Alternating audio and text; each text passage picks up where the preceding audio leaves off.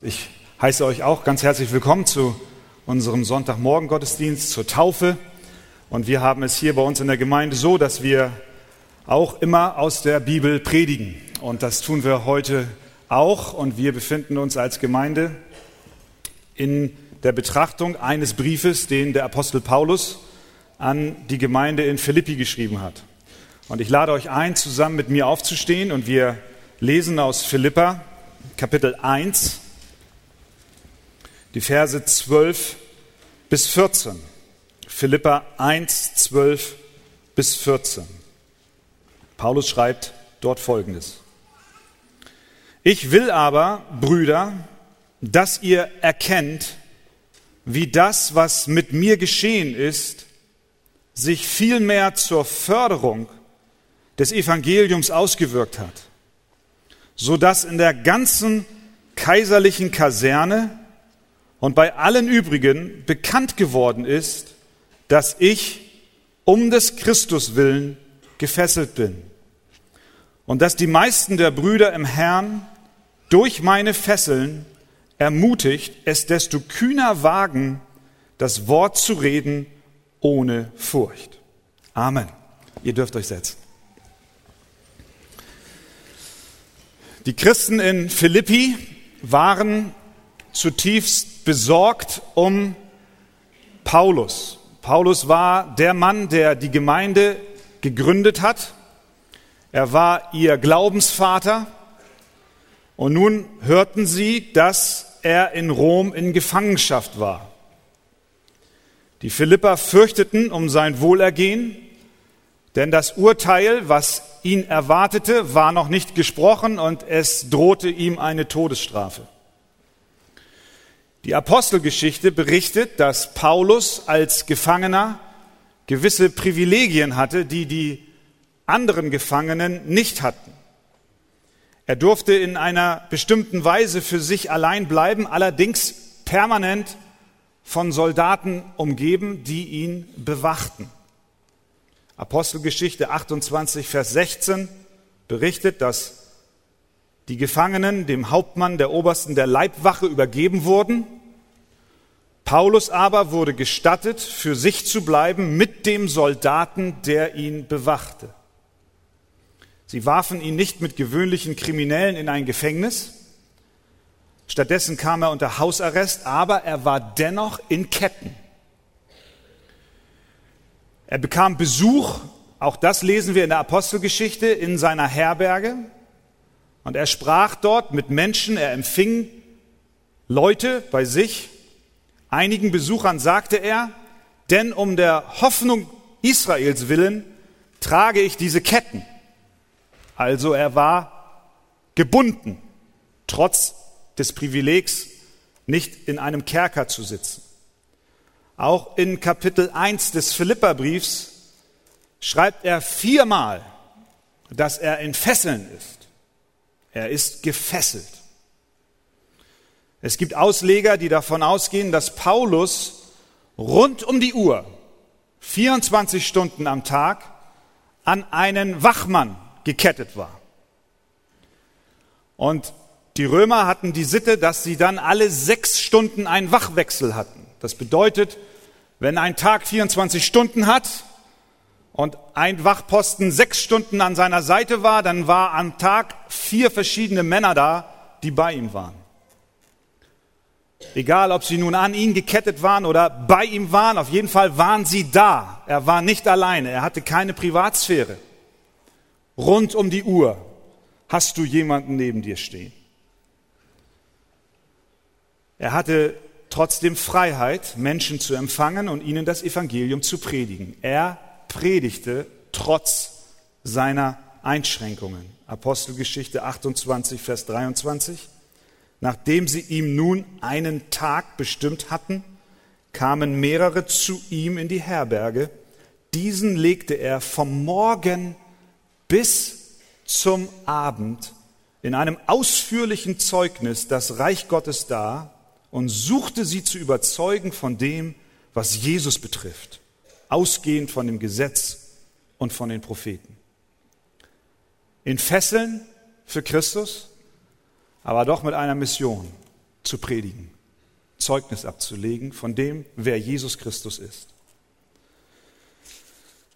Der Apostel, der es gewohnt war zu reisen, der Gemeinden gründete, der sie besuchte, der sie betreute, der sich investierte in die Ausbildung von jungen Pastoren, war nun gekettet, mit kaum Privatsphäre, bewacht rund um die Uhr. Lange hatten die Philipper nichts von ihm gehört, deswegen machten sie sich Sorgen.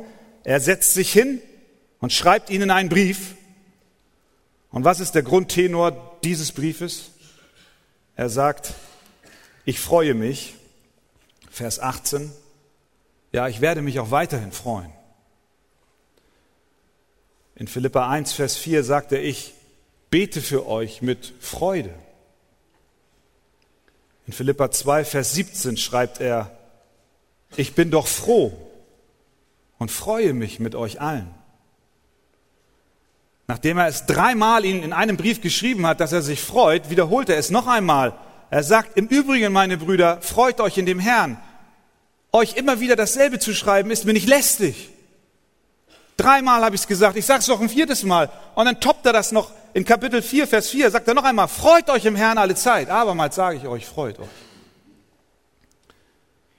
Wie kann es sein, dass Paulus sich freut inmitten seiner Fesseln?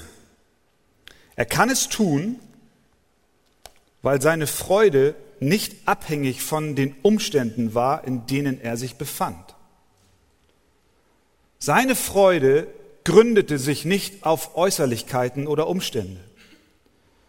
Wenn er seine Freude abhängig gemacht hätte von irdischen Freuden, dann hätte er nicht froh sein können.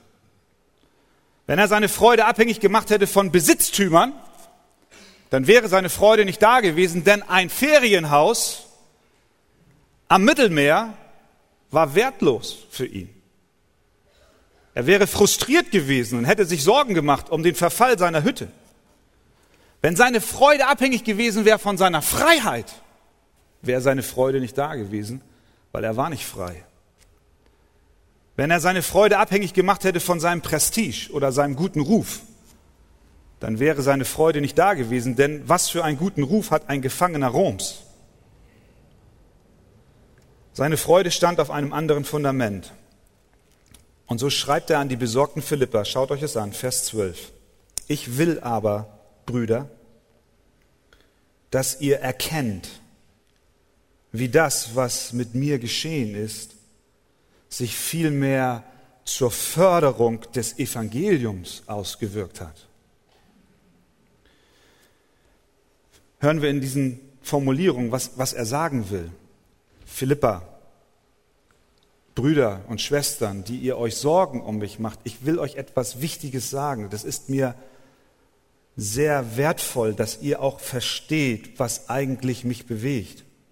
Ich will etwas klarstellen. Ich glaube, dass die Fesseln der Gefangenschaft nicht das Ende meiner Freude sind, sondern meine Freude basiert auf etwas anderem. Meine Freude ist verankert im Evangelium. Und zwar im Evangelium von Jesus Christus. Kannst du dir vorstellen, eine Freude zu haben, die sich loslöst von deinen Umständen? Und wenn die Umstände wegbrechen, du dennoch sagen kannst, ich freue mich. Paulus konnte es tun und er erklärt warum. Er sagt, meine Freude basiert auf dem Evangelium. Denn ich will, dass ihr wisst, dass was mit mir geschehen ist, sich zur Förderung des Evangeliums ausgewirkt hat. Was ist das für ein Evangelium? Wir können so oberflächlich das erwähnen und zum nächsten Punkt übergehen, aber ich glaube, für Paulus bedeutete das Evangelium zunächst mal persönlich ganz, ganz viel. Wir wissen aus seinen Schreiben und aus all dem, was er von sich gab, was Jesus Christus für ihn bedeutet hat. Er sagt später, Christus ist mein Leben, Sterben mein Gewinn, weil ich dann bei Christus bin.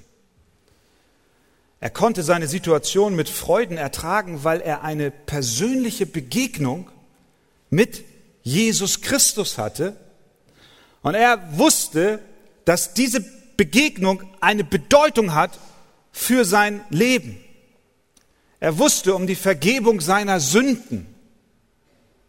Er wusste, dass auch wenn seine Sünden schrecklich waren und groß waren, dennoch einer kam, um für sie zu bezahlen.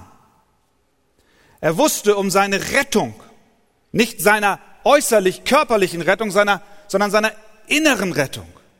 Er wusste, er ist frei, auch wenn er äußerlich gefesselt war, weil Jesus Christus ihn losgekauft hat von der Sklaverei der Sünde.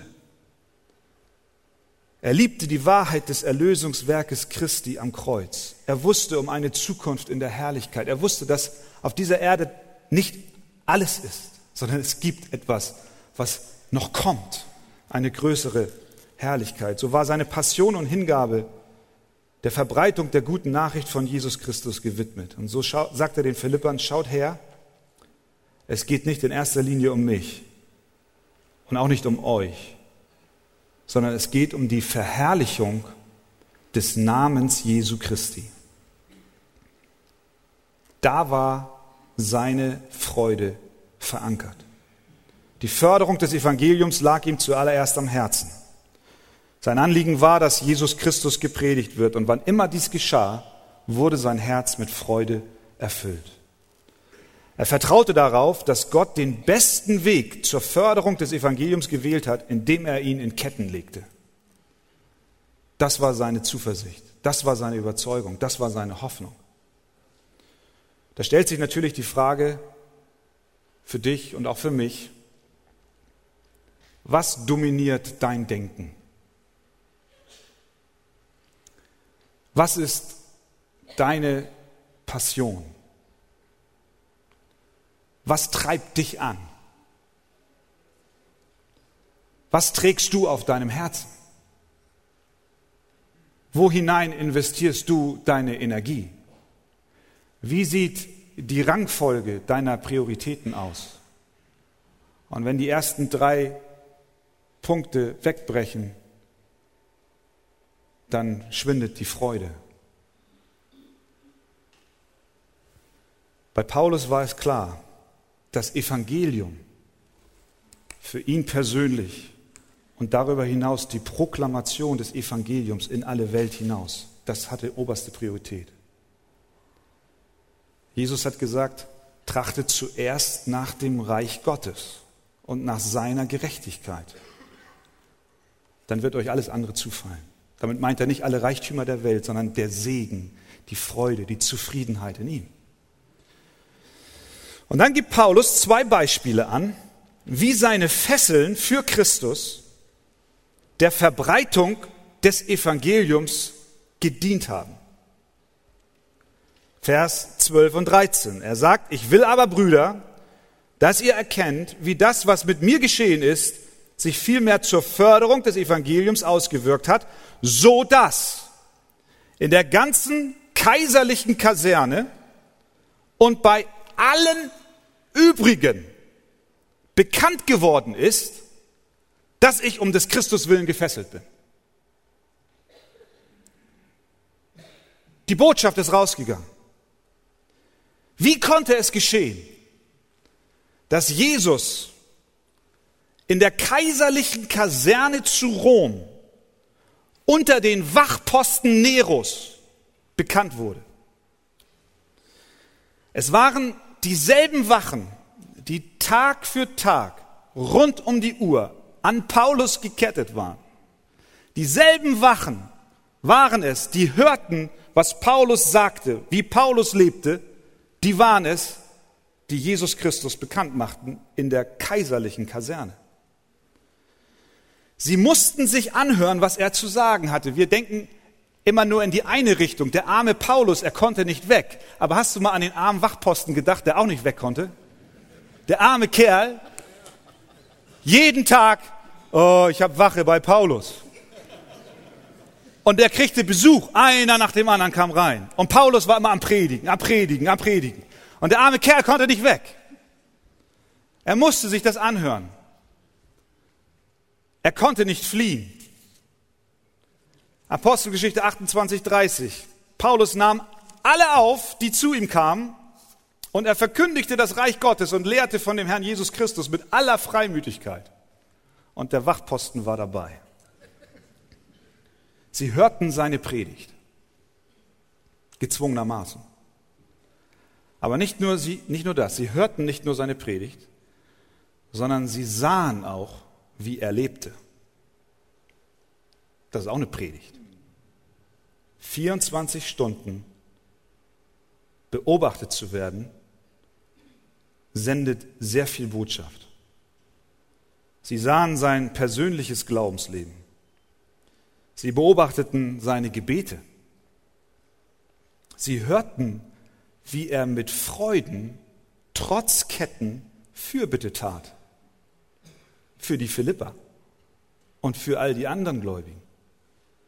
Sie hörten, wie er Gott dankte. Sie sahen seinen Charakter, wie er auch mit ihnen umging und wie er respektvoll sie behandelte. Auch hier erlaube ich die Frage, was wäre, wenn du 24 Stunden bewacht werden würdest? Wie, was würde deine Wache von dir denken? Ach, das ist ja ein Heuchler. Am Sonntag kommt er in die Kirche und setzt sein frommes Gesicht auf, aber wenn die Tür hinter ihm zugeht, dann sieht sein Leben ganz anders aus. Sicher beteten die Christen, dass auch in das Haus des Cäsars die gute Nachricht von Jesus vordringen möge. Und wenn wir die Apostelgeschichte lesen, dann erkennen wir dort einen Bericht von Lukas, wie er beschreibt, wie das Evangelium von Jerusalem ausging in die ganze Welt. Jesus hatte einen Befehl gegeben an seine Jünger, sie sollten hinausgehen von Jerusalem über Judäa nach Samaria bis hin in alle Welt und das Evangelium verkündigen. Und Lukas erklärt uns und zeigt uns auf, wie das tatsächlich geschehen ist. In der Kraft des Heiligen Geistes konnten diese, diese armen, schwachen, ängstlichen Jünger die Botschaft von Jesus Christus verkündigen. Und so ging es tatsächlich in Jerusalem los und es ging über Samaria, es ging über Judäa, Samaria, dann ging es nach Kleinasien, nach Galatien, nach Achaia und schließlich Rom. Und hier schien die Verbreitung zu einem Ende gekommen zu sein. Die Philipper waren traurig, ihr Apostel war in Ketten. Nun war die Botschaft war schon in Rom. Aber da schien die Macht des Widerstandes zu groß zu sein. Ketten, Todesurteil. Aber Gott war noch lange nicht mit seinem Latein am Ende. Die Wachen, die aussahen, als würden sie das Evangelium stoppen können, erwiesen sich als Sprachrohr des Evangeliums. Gott drehte die Sache einfach um. So hat er es in der Missionsgeschichte immer getan. Als, Voltaire die Bibel verbrennen ließ, um sie auszurotten, hat Gott es so gelenkt, dass nach seinem Tode in seinem Haus eine Bibeldruckerei installiert wurde. Die Botschaft kam bis in das Haus des Cäsars, des Kaisers von Rom. Denn am Ende des Briefes schreibt Paulus diesen Gruß. Habt ihr den mal gelesen? Er schreibt den Philippern, grüßt jeden Heiligen in Christus Jesus. Es grüßen euch die Brüder, die bei mir sind. Es grüßen euch alle Heiligen, besonders die aus dem Hause des Kaisers. Das Evangelium hat gesiegt. Die Botschaft ist gelaufen und sie machte nicht Stopp vor dem Haus des Kaisers. Deswegen konnte Paulus sich freuen. Er, er, konnte verstehen, diese äußeren Umstände, die ihn so einschränkten, haben es nicht geschafft, den Auftrag Gottes zu stoppen. Das zweite Beispiel für die Förderung des Evangeliums ist dies, er sagt es in Vers 14, die meisten der Brüder im Herrn, durch meine Fesseln, sind sie ermutigt, es kühner zu wagen, das Wort zu reden ohne Furcht. Sie waren und sie schienen offensichtlich nicht mutig gewesen zu sein, bevor Paulus festgesetzt wurde, das Wort zu verkündigen. Verständlicherweise, denn die Feindschaft gegen die Christen nahm zu. Nun aber sahen sie, wie selbst die Gefangenschaft des Paulus dazu führte, dass sich das Evangelium ausbreitete. Sie legten ihre Scheu ab. Paulus konnte in der Öffentlichkeit nicht mehr auftreten und so waren sie gefordert, es zu tun und sie taten es. Auch das geschah zur Förderung des Evangeliums. Jesus sagte in Matthäus 16 zu Petrus dies, du bist Petrus und auf diesen Felsen will ich meine Gemeinde bauen und die Pforten der Hölle sollen sie nicht überwinden. Glaubst du das? Die Botschaft von Jesus Christus läuft um die Welt und kein Cäsar und keine Macht kann sie stoppen. Paulus weiß das. Das Evangelium ist unaufhaltsam. Und weil das Evangelium die höchste Priorität, weil Jesus Christus an oberster Stelle steht, deswegen kann er sich freuen, weil er weiß, dass Jesus Christus selber dafür Sorge trägt, dass sein Wort nicht leer zurückkommt. Gott baut seine Gemeinde. Deshalb schlägt Paulus nicht die Hände über den Kopf zusammen und ist verzweifelt. Nein, er vertraut seinem Herrn, der dafür Sorge trägt, dass die Botschaft verkündigt wird. Das soll dir auch persönlich Mut machen. Vielleicht sagst du, du kannst nicht reden, du hast keine Gabe zum Zeugnis. In deiner Familie und auf deinem Arbeitsplatz fühlst du dich sehr schwach. Und in unserer Zeit wird das Evangelium von Jesus Christus abgelehnt. Es ist nicht anders wie damals. Aber lass dich nicht beirren. Lass dich nicht beirren. Das Evangelium geht seinen Weg. Die Wahrheit siegt. Und es schafft Frucht zu seiner Zeit. Sorge dich als erstes um das Evangelium und um das Reich Gottes egal in welcher Situation du dich befindest, und sorge dich nicht zuerst um deine persönlichen Dinge. Überprüfe deine Prioritäten. Wie kannst du Freude bekommen, die unabhängig ist von deinen Umständen? Indem du deine Freude nicht verankerst in Dingen dieser Welt, sondern indem du dein Leben überprüfst und sagst, in allem, was ich tue, möchte ich Gott zuallererst die Ehre geben. Es geht auch in deinem und in meinem Leben in allererster Linie um Gottes Sache. Es geht um seine Ehre. Es geht um seinen Plan. Sein Evangelium ist maßgebend. Ohne Frage sorgt Gott für dich auch in deiner Krise. Aber unsere Umstände sind nicht das Zentrum aller Dinge. Seine Absichten sind zentral. Und wenn wir seine Absichten zu unseren werden lassen, dann erfahren wir Tiefe und echte Freude, unabhängig von eventuell äußeren Ketten. Gott helfe uns dazu. Amen. Amen. Lasst uns noch einmal aufstehen und wir lesen Philippa 1, die Verse 15 bis 18.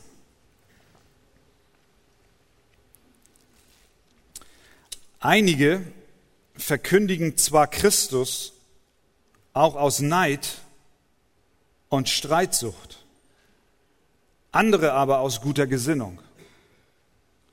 Diese verkündigen Christus aus Selbstsucht nicht lauter, indem sie beabsichtigen, meinen Fesseln noch Bedrängnis hinzuzufügen. Jene aber aus Liebe, weil sie wissen, dass ich zur Verteidigung des Evangeliums bestimmt bin. Was tut es? Jedenfalls wird auf alle Weise, sei es zum Vorwand oder in Wahrheit, Christus verkündigt. Und darüber freue ich mich. Ja, ich werde mich auch weiterhin freuen. Amen. Ihr nehmt Platz, gerne. Paulus freut sich, obwohl vieles in seinem Leben sich gegen ihn gewandt hat. Er ist gefangen in Rom, in Ketten für Christus, 24 Stunden am Tag bewacht. Er kann nicht reisen, keine Gemeinden gründen oder Christen vor Ort stärken, keine Pastoren ausbilden. Und dennoch ist er sicher, dass in allem, was geschieht, Gott etwas Gutes bewirkt. Er sagt, ich freue mich. Während er in Gefangenschaft war, wurden viele Männer, wie er sagt, ermutigt, das Evangelium zu predigen. Vers 14. Die meisten der Brüder im Herrn wurden durch meine Fesseln ermutigt, es kühn zu wagen, das Wort Gottes zu verkündigen ohne Furcht. Wunderbar. Paulus gefangen und eine, eine Folge seiner Gefangenschaft ist, da sind auf einmal Männer, die aufstehen und mutig das Evangelium verkündigen. Aber leider taten diese Männer es nicht alle aus einem guten Herzen heraus. sondern sie waren motiviert, einige zumindest, von Neid, von Streitsucht und auch motiviert von Selbstsucht. Sie wollten Paulus schaden. Denn er sagt, sie beabsichtigen, meinen Fesseln noch Bedrängnis zuzufügen. Als ob die Fesseln und die Ketten nicht schon genug war und als ob die Festsetzung und die, der Freiheitsentzug nicht schon ausreichend war, da kommen Brüder mit einer Absicht, seinen Fesseln noch mehr Bedrängnis hinzuzufügen. Das kann sehr tief gehen, wenn Geschwister einem das Leben noch schwerer machen, als es sowieso schon ist. Sie waren neidisch auf Paulus. Sie wollten ihn diskreditieren. Aber auch diese Männer konnten seine Freude nicht rauben. Auch sie schafften es nicht. Er sagt in Vers 18, ich freue mich. Ich freue mich. Ja, was kann denn noch geschehen, dass die Freude des Paulus geraubt wird? Er, er scheint so gegründet zu sein in, in Jesus Christus und in dem Glauben an das Evangelium, dass selbst das ihn nicht aus der Bahn geworfen hat. Wir müssen verstehen, dass diese Brüder, von denen er hier schreibt, keine Irrlehrer waren. Das ist ganz wichtig, dass wir das auseinanderhalten. Sie waren, was den Inhalt der Predigt angeht, mit ihm auf einer Wellenlänge. Sie haben nicht falsch gepredigt. Hätten sie das getan, dann wäre Paulus gegen sie vorgegangen. Dann hätte er hier ganz klipp und klar gesagt, sie sind Irrlehrer und sie vertreten die und die Lehre, die entgegen der Lehre der Heiligen Schrift ist. Das hat er an anderen Stellen immer wieder getan. Zum Beispiel den Galatern hat er geschrieben, mich wundert, dass ihr euch so schnell abwenden lasst von dem, der euch durch die Gnade des Christus berufen hat, zu einem anderen Evangelium während es doch kein anderes gibt. Nur sind etliche da, die euch verwirren und das Evangelium von Christus verdrehen wollen. Und dann geht er so weit und sagt in Vers 9, wie wir es zuvor gesagt haben, so sage ich auch jetzt wiederum, wenn jemand euch etwas anderes als Evangelium verkündigt, als das, welches ihr empfangen habt, der sei verflucht. So klar ging er mit Irrlehrern ins Gericht.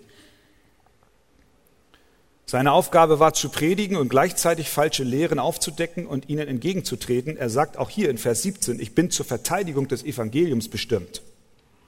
Dazu hat Gott ihn gesetzt und auch befähigt, zu artikulieren und auch zu erkennen, wo falsche Strömungen hineinkamen. Aber hier war nicht das Problem falsche Lehre. Dann hätte er es hier auch so genannt. Es waren seine Predigerkollegen, die dieselbe Botschaft verkündigten, aber doch wollten sie ihm schaden. Nicht der Inhalt ihrer Predigt stand zur Debatte, sondern ihre Motivation. Sie waren neidisch. Warum sie neidisch waren, wissen wir nicht. Paulus schweigt darüber. Es scheint so, als wenn er sein Thema, sein persönliches Thema nicht so groß hervorheben will, und deswegen berichtet er den Philippern keine Details, sondern er will sie nur wissen lassen, dass selbst die bösen Attacken seiner Brüder ihm noch nicht mal diese ihm die Freude rauben konnten.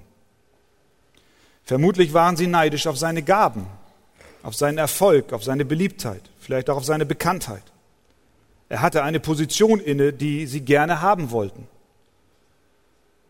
Seine Gefangenschaft war eine gute Gelegenheit, sich selbst zu profilieren, nach dem Motto, wir können es auch, es geht auch gut ohne Paulus.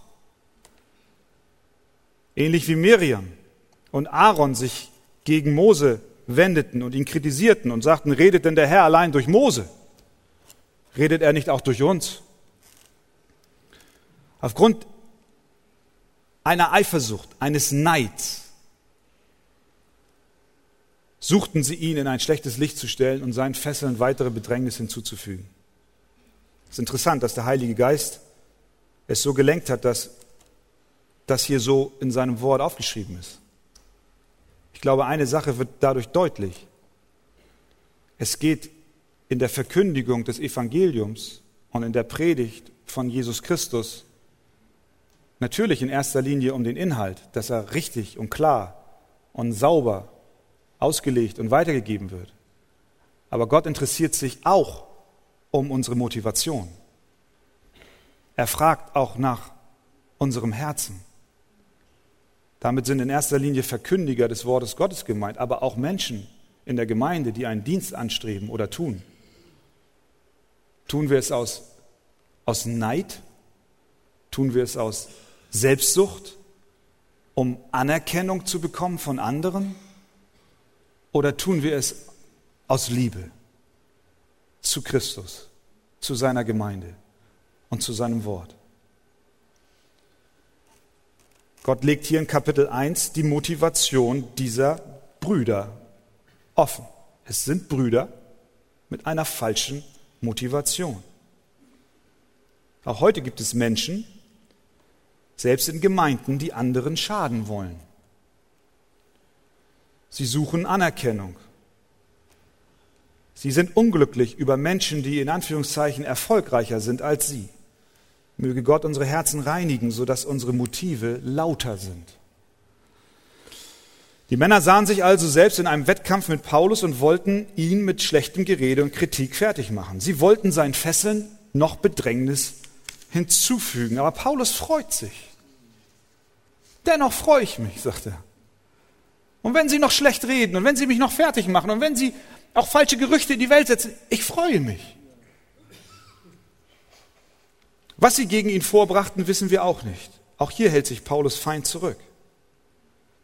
Vielleicht dachten sie, dass seine geheimen Sünden ihn dorthin brachten und dass Gott ihn straft. Er ist bestraft, weil er gesündigt hat und deswegen liegt er in Ketten. Vielleicht meinten sie auch, er würde nicht genügend glauben. Wenn er nur ein rechter Glaubensheld wäre, dann würde er schon rauskommen aus den Ketten. Kennt ihr sowas? Manchmal denken wir über andere vielleicht so oder es wurde schon über dich so gedacht. Wenn du nur recht glaubst, dann wird deine Krankheit schon weg sein. Ich glaube nicht. Andere dachten vielleicht, er sei ein Auslaufmodell, der alte Paulus. Der geht ja nun auch schon langsam in Rente. Jetzt kommt die junge Generation und jetzt wissen wir, wie es gemacht wird. Gibt's auch, auch heute noch. Was immer es war, es muss ihn geschmerzt haben. Seinen Fesseln wurden noch mehr Bedrängnisse hinzugefügt. Kurz vor seinem Tod schrieb er Timotheus aus Rom einen Brief, der zweite Timotheusbrief. Und er schreibt ihm dies bezüglich seiner ersten Verteidigung in Rom vor dem Gericht. Er sagt, bei meiner ersten Verteidigung stand mir niemand bei, sondern alle verließen mich es werde ihnen nicht angerechnet. Im selben Brief schreibt er, du weißt, dass sie sich von mir abgewandt haben, alle, die in der Provinz Asien sind, unter ihnen Phygelus und Hermogenes. Dieser Mann war einsam in seinen Ketten. Er war ein vorbildlicher Diener Christi. Und glaubst du, dass er nicht auch versucht war zu denken, ja, werde ich nicht genügend geehrt und gewertschätzt? Es hat ihn bestimmt geschmerzt, dass ihm seine Brüder in den Rücken gefallen sind. Aber dennoch sagt er, ich freue mich, weil seine Freude nicht nur nicht in seinen Umständen und in seiner entzogenen Freiheit gegründet war, Sie war aber auch nicht gegründet in der Anerkennung und dem Lob von Menschen. Wir haben vorhin gesungen, egal was du mir gibst, egal was du mir nimmst, Du bist und bleibst mein Gott. Kannst du das sagen? Paulus konnte das offensichtlich sagen. Die Brüder sind mir in den Rücken gefallen. Alle haben mich verlassen. Aber ich freue mich dennoch, weil das Evangelium verkündigt wird. Es kann sehr einsam werden um treue Diener Gottes. Es kann einsam werden auch um dich, wenn du den Namen Jesu Christi verkündigst, dort wo du stehst. Du magst dich isoliert fühlen in deiner Familie, weil du der Einzige bist, der sich zu Jesus bekennt. Es kann auch einsam sein auf deinem Arbeitsplatz, in der Schule, wo du bist. Aber selbst wenn sich Menschen abwenden und dich enttäuschen, sogar Verleumdungen aussprechen, weil du aus einem reinen Herzen den Namen des Sohnes Gottes verkündigst, wird deine Freude nicht von dir weichen, so sie denn auf Jesus Christus gegründet ist. Und deswegen sagt er aber, ich freue mich, ja, ich werde mich auch weiterhin freuen. Aber dann waren da auch andere, die aus einem guten Herzen Christus verkündigten. Vers 15. Einige verkündigen zwar Christus auch aus Neid und Streitsucht, andere aber aus guter Gesinnung. Vers 17. Jene verkündigen aber aus Liebe, weil sie wissen, dass ich zur Verteidigung des Evangeliums bestimmt bin. Da gab es eine andere Gruppe, die auch motiviert war zu predigen aufgrund der Fesseln des Paulus, und sie taten es aus einem reinen Herzen. Sie traten nicht ein für ihre eigene Agenda, sondern sie hatten das, die Förderung des Evangeliums auf dem Plan. Sie wollten helfen, sie klinkten sich ein in die Mission. Sie ordneten sich unter, sie wollten Paulus zuarbeiten und ihn unterstützen in, seiner in seiner Arbeit. Sie taten es aus Liebe. Sie predigten aus Liebe. Sie dienten aus Liebe. Ihnen ging es nicht um ihren Ruf und um ihre Position und um ihre Anerkennung, sondern sie waren getrieben von der Liebe. Das sollte unsere Motivation sein im Dienst für Gott, oder? Alles, was wir tun für den Herrn, sollen wir tun aus Liebe. Dienste in der Gemeinde sollen wir tun aus Liebe. Wenn jemand aus Neid oder Streitsucht predigt oder dient, dann tut er es nicht aus Liebe. Das passt nicht zusammen. Es wird hier sehr deutlich in diesem Kontext. Entweder du liebst oder du liebst nicht und dann bist du streitsüchtig und neidvoll. Es schließt sich gegenseitig aus. Wenn ich mit Menschen und mit Engelzungen redete und hätte die Liebe nicht, so wäre ich ein tönendes Erz oder eine klingende Schelle. Und wenn ich prophetisch reden könnte und wüsste alle Geheimnisse und alle Erkenntnis und hätte allen Glauben, so dass ich Berge versetzen könnte und hätte die Liebe nicht, so wäre ich nichts. Und wenn ich alle meine Habe den Armen gebe und ließe meinen Leib verbrennen und hätte die Liebe nicht, so wäre es mir nichts nütze. Du kannst dir die Beine ausreißen fürs Evangelium, aber wenn du die Liebe nicht hast, dann ist alles für die Katz. Nicht wirklich. Am Ende wird doch Christus gepredigt. Das dürfen wir nicht vergessen. Aber die Motivation, die uns antreibt, soll die Liebe sein. Du kannst der beste Redner und der größte Wohltäter sein. Du kannst der angesehenste Diener einer Gemeinde sein. Tust du es nicht aus Liebe, so ist es nichts nütze. Und bleibt die Anerkennung weg, dann wird auch die Freude am Dienst weggehen. Das ist dasselbe. Überall ist es das Gleiche. Basieren wir und bauen wir unsere, unsere Freude, auch unsere Freude am Dienen und tun wir es um der Anerkennung willen und die Anerkennung bleibt aus und ist die Freude weg. Haben wir alle schon mal erlebt. Wie warst du schon enttäuscht, dass niemand gemerkt hat, wie sehr du dich eingesetzt hast für den Herrn? Klar, kennen wir alle.